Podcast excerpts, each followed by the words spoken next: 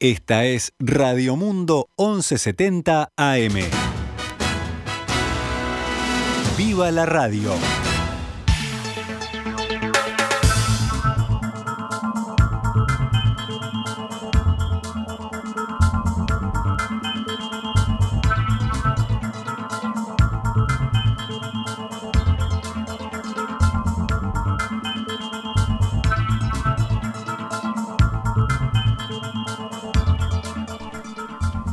18 minutos pasan de las 12, les damos la bienvenida a Noticias al Mediodía. Vamos trayendo la información ya.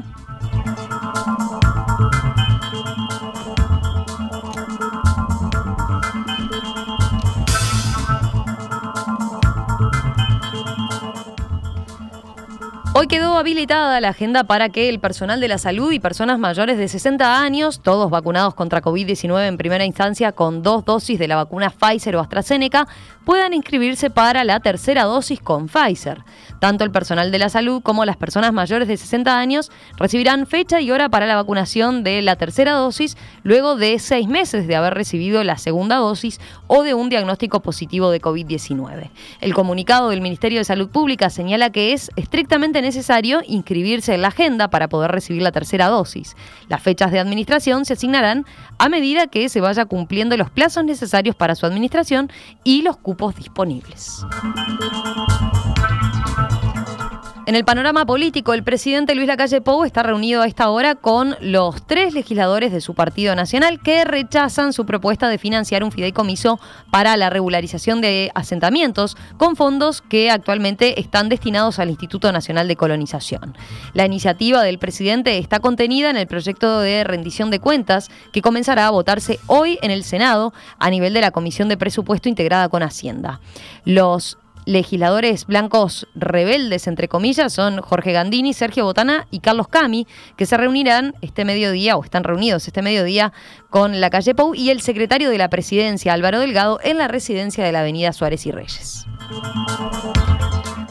El exministro de Turismo y actual diputado colorado, Germán Cardoso, se encontrará cara a cara hoy en el Parlamento con el exdirector nacional de Turismo, Martín Pérez Banchero, también colorado, cuyas denuncias acerca de compras presuntamente irregulares de espacios de publicidad derivaron en la caída del ex jerarca. Pérez Bancheros comparecerá esta tarde a las 14 horas ante la comisión investigadora creada para indagar la gestión de Cardoso, en la que el exministro actúa como denunciante y denunciado al mismo tiempo. Según informa el diario El Observador, Pérez Banchero confirmó su presencia, pese a que inicialmente le había planteado a la comisión una serie de inquietudes sobre esa especie de careo que va a tener con Cardoso, al que irá a ser sometido. El séptimo Congreso del Frente Amplio, reunido este fin de semana, habilitó las candidaturas de Fernando Pereira, Ivón Pasada y Gonzalo Civila a la presidencia de la coalición de izquierdas, que serán sometidas a votación el próximo 5 de diciembre. El Congreso funcionó sábado y domingo en tres comisiones que abordaron otras tantas temáticas. Balance, crítica y autocrítica de los 15 años de gobierno y la derrota electoral sufrida a nivel nacional en 2019, otro que abordó caracterización de la situación actual y otro estrategias a futuro. El documento sobre caracterización de la situación actual y estrategias del Frente Amplio, que ya quedó terminado, señala como desafío más próximo el referéndum contra 135 artículos de la Ley de Urgente Consideración. Mientras tanto, el documento de balance, crítica y autocrítica, al que según la diaria le quedan pendientes todavía no más de 20 párrafos, será completado por una comisión creada con ese fin, integrada en forma mixta por miembros del Plenario Nacional y de los comités de base. Las declaraciones emitidas ayer por el Congreso del Frente Amplio, ahí en ese documento se expresa, en nuestro país vivimos bajo un gobierno de derecha, de orientación neoliberal, restaurador y regresivo, que en lo económico solo favorece a los sectores concentrados de la economía, los maya oro, mientras ha puesto el centro en el equilibrio fiscal, regateando la inversión y el gasto social, ignorando la tendencia mundial a invertir para afrontar las consecuencias de la pandemia. Según el Frente Amplio, el gobierno actual está ejecutando un una embestida contra el Estado para llevarlo a su mínima expresión, una negación hacia la principal fuerza política y una intolerancia hacia los movimientos sociales que corre el riesgo de erosionar la calidad democrática, dice la resolución. El Congreso visualizó, de parte del gobierno actual, un manejo poco transparente de la cosa pública y una entrega de la soberanía en aspectos específicos, como el caso del puerto de Montevideo. Sobre sus propios gobiernos, el Frente Amplio entiende que permitieron mejorar la calidad de vida de la población y ampliar sus libertades. No obstante, en el texto se asume que mientras ello ocurría, la centralidad de la tarea de gobierno fue debilitando el funcionamiento orgánico de la fuerza política y la relación con actores sociales y la población en general. A la hora de los discursos de los candidatos a presidente del Frente Amplio, Fernando Pereira dijo que no hay ninguna tarea más importante que construir esta nueva mayoría contra una derecha conservadora que colocó su peor cara en la LUC y apostó a los jóvenes como la clave de la renovación partidaria. Se llene el Frente Amplio de cultura, de la academia, de la intelectualidad, que se llene el Frente Amplio de todos aquellos que tengan ideas para pensar, para renovar pero sobre todo que se llene el frente amplio de jóvenes que vengan a revolucionar la política, que se llene de arriba abajo, no para pintar carteles, para renovar nuestra vida política. En tanto, Ivonne Pasada hizo varias referencias a su deseo de que el Frente Amplio tenga paridad en su orgánica y en las listas y llamó a abrir la mirada sobre el interior del país que caracterizó como varios interiores y no uno solo. Y esos interiores hay que atenderlos y hay que atenderlos yendo, estando, participando, abriendo esos espacios. No todo se resuelve de ejido y colonia, compañeros tenemos que abrir esas puertas para esa mayor participación. Y eso nos va a permitir crecer. Precisamos una fuerza política que siga creciendo y para eso debemos de tener esos fueguitos en todos lados prendidos. Esta mañana, en diálogo con En Perspectiva, el actual diputado eh, Gonzalo Civila dijo que hay concretamente que, y que el Frente Amplio tiene que animarse a discutir las relaciones de poder en la sociedad uruguaya, animarse a discutir qué hacer para enfrentar de verdad la impunidad y animarse a plantear un paradigma alternativo contra el punitivismo. Así lo afirmó ayer al término del Congreso. Esta mañana, en diálogo con En Perspectiva, el actual diputado afirmó que hay que empezar a debatir con qué mirada se encara el futuro del partido y asegura que debe ser audaz para renovar la fuerza política. Y nosotros creemos que que le damos una perspectiva, un enfoque particular, el recambio generacional. Eh, yo tengo 36 años, es decir, este, esto implica un recambio generacional en la propia conducción del FA, pero me refiero al recambio generacional de los más jóvenes, los de 20, los de 19, que están reclamando tener voz e incidencia real en el frente y cuesta. Eh, lo mismo con la, la paridad, la construcción de una democracia paritaria dentro de la fuerza política, con la voz de las propias compañeras.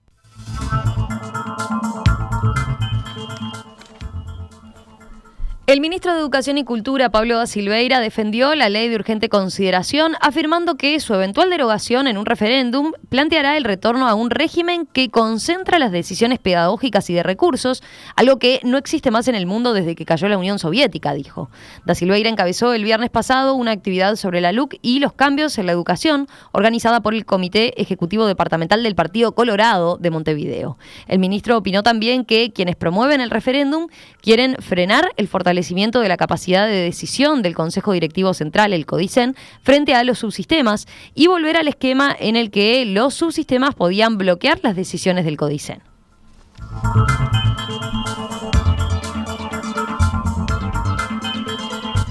China suspendió la semana pasada las compras de carne del frigorífico Rosario, ubicado en el departamento de Colonia.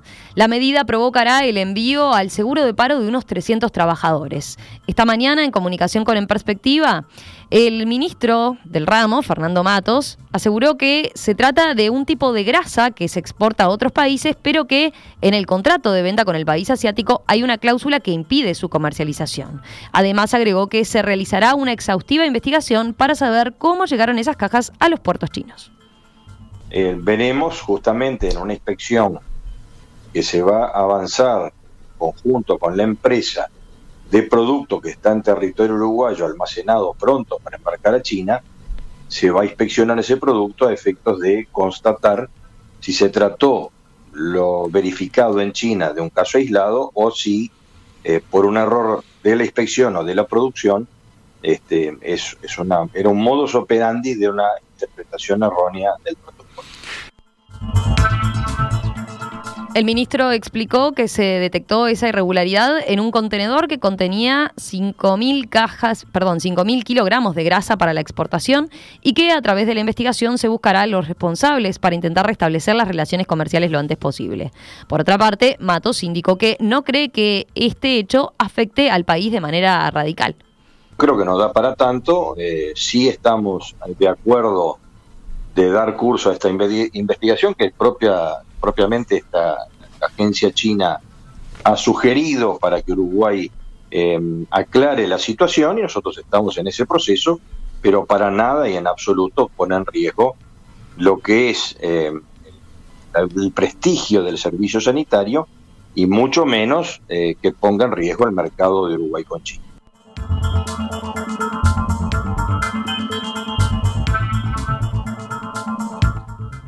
El Códicen no autorizó a los colegios privados a terminar antes las clases. Esta mañana la ANEP dio respuesta negativa a lo solicitado por la Asociación Uruguaya de Educación Católica, AUDEC, y la Asociación de Institutos de Educación Privada, AIDIP, de tener autonomía para definir sus propios medios y las fechas de finalización de cursos.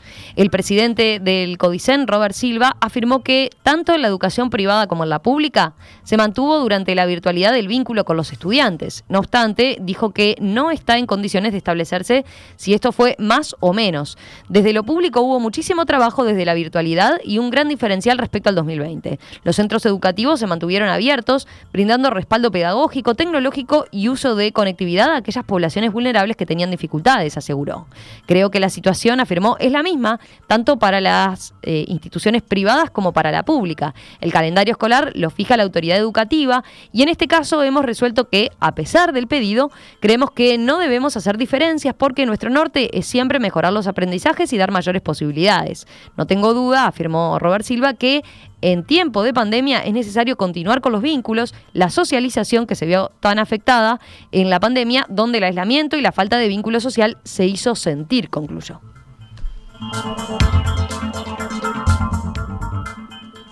Esta mañana se dio a conocer que el médico estadounidense David Julius y el estadounidense de origen libanés y armenio Arden Patapoutian ganaron el Premio Nobel de Medicina por sus descubrimientos sobre la forma en la que el sistema nervioso transmite la temperatura y el tacto.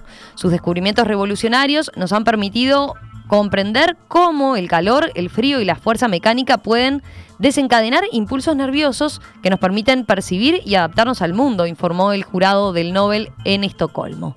Su trabajo es útil para la investigación de muchos tratamientos, sobre todo para el dolor crónico. Continuó diciendo, nuestra capacidad para sentir el calor, el frío y el tacto es esencial para sobrevivir y de ella depende nuestra interacción con el mundo que nos rodea. Ambos son investigadores increíbles que han abierto las puertas de las sensaciones sensoriales de una forma totalmente única, alabó el director del Comité Nobel de Medicina medicina. En Estados Unidos, el presidente Joe Biden felicitó al nuevo primer ministro de Japón, Fumio Kishida, y afirmó que la histórica alianza entre ambas naciones continuará. La alianza entre Estados Unidos y Japón es la piedra angular de la paz, la seguridad y la prosperidad en el Indo-Pacífico y en el mundo, y espero trabajar estrechamente con el primer ministro Kishida para fortalecer nuestra cooperación en los próximos meses, dijo Biden en un comunicado. Kishida, de 64 años, miembro del ala centrista del gobernante Partido Liberal Democrático, ganó fácilmente la votación esta mañana en el Parlamento japonés, que lo aprobó para liderar la tercera economía más grande del mundo.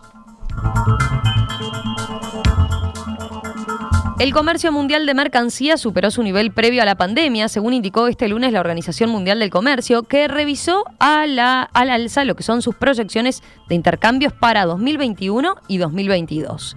Según las nuevas estimaciones de la OMS, el volumen de comercio mundial de mercancías debería aumentar 10,8% este año y 4,7% el año próximo. En marzo, la organización preveía una alza de 8 y 4% respectivamente.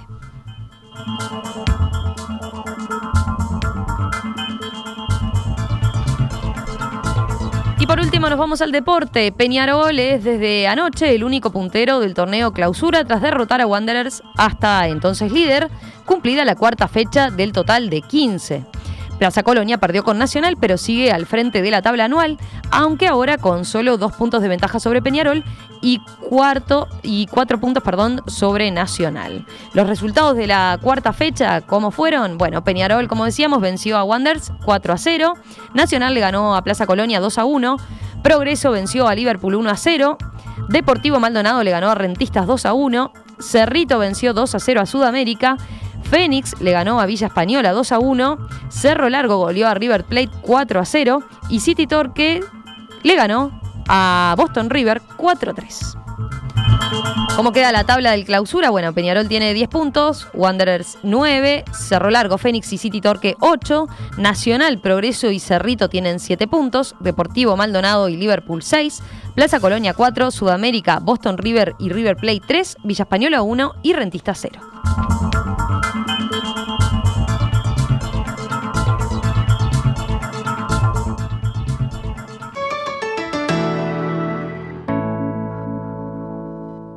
Esta es Radio Mundo, 1170 AM. ¡Viva la radio!